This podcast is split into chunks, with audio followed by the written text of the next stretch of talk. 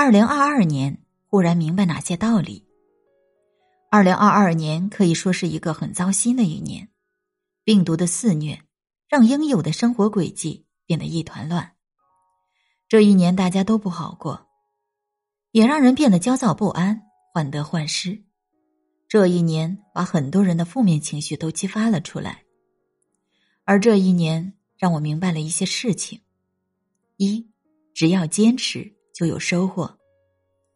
我喜欢播音，喜欢把自己看到的一些有意义的文章或者正能量的文字读给朋友们听。建立禅境专辑也是这个初衷。人活在这个世间，每个人都有各自的不如意。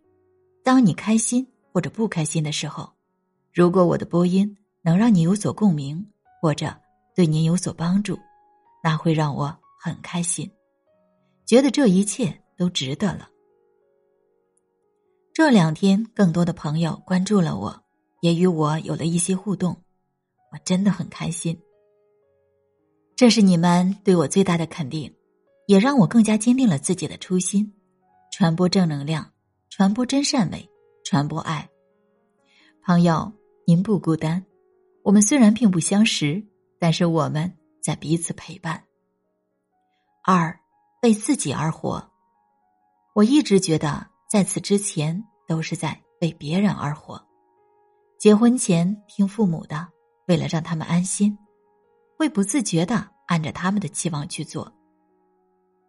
结婚后孝顺公婆，照顾家庭，我重孝，百善孝为先，我也一直在努力去做好。我会考虑家庭中每个人的喜怒，试图去达到每个人的满意。多年走下来，我自认为还是及格的。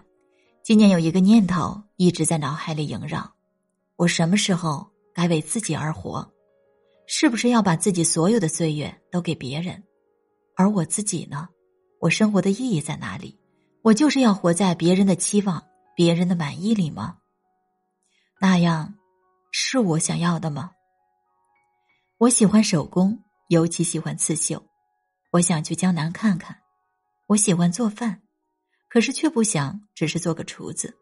我喜欢摄影，想把自己所看到的一切美好都留下来。我还喜欢旅游，想走遍我想去的任何地方。我有那么多的爱好，却被拘在这个方寸之地，有时候会觉得很憋屈。所以接下来我要为自己而活。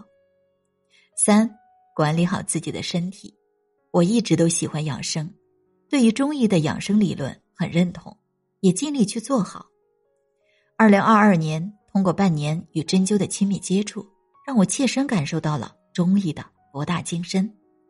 这个接触的过程，有时间我会细说，真的是受益匪浅。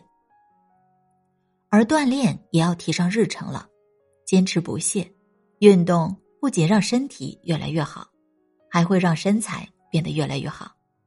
我如今就是跟着每日瑜伽还有 Keep 练，只要坚持，哪怕每天只是几分钟，也会有很大的收获。大家都知道，身体好了才能去做。你想做的事，谁不想有一个好的身体呢？你说对吗？四不争不吵。如今处于不惑之年，真的不想去争去吵了，突然就觉得没意思了。有一次，同事问我：“你现在领导批评你，你怎么都不反驳了？”我告诉他：“当你知道反驳无用，而且还会让我生气的情况下，我就沉默了。”气大伤身，我已经深受其害了，还去争吵找气受，有意思吗？没必要。他批评就批评呗，觉得对就听，不对就无视。自己能力范围之内能做好就做好，不能那就无能为力了。五，懂得珍惜和惜福，珍惜陪伴你、懂你的人，遇到真的不容易。我很珍惜，也很知足。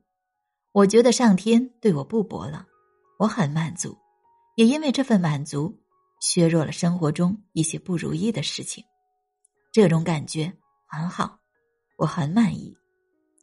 如今是二零二三年了，朋友们，你也可以回想一下自己的二零二二年，去记录一些美好，带着美好一起走向二零二三年。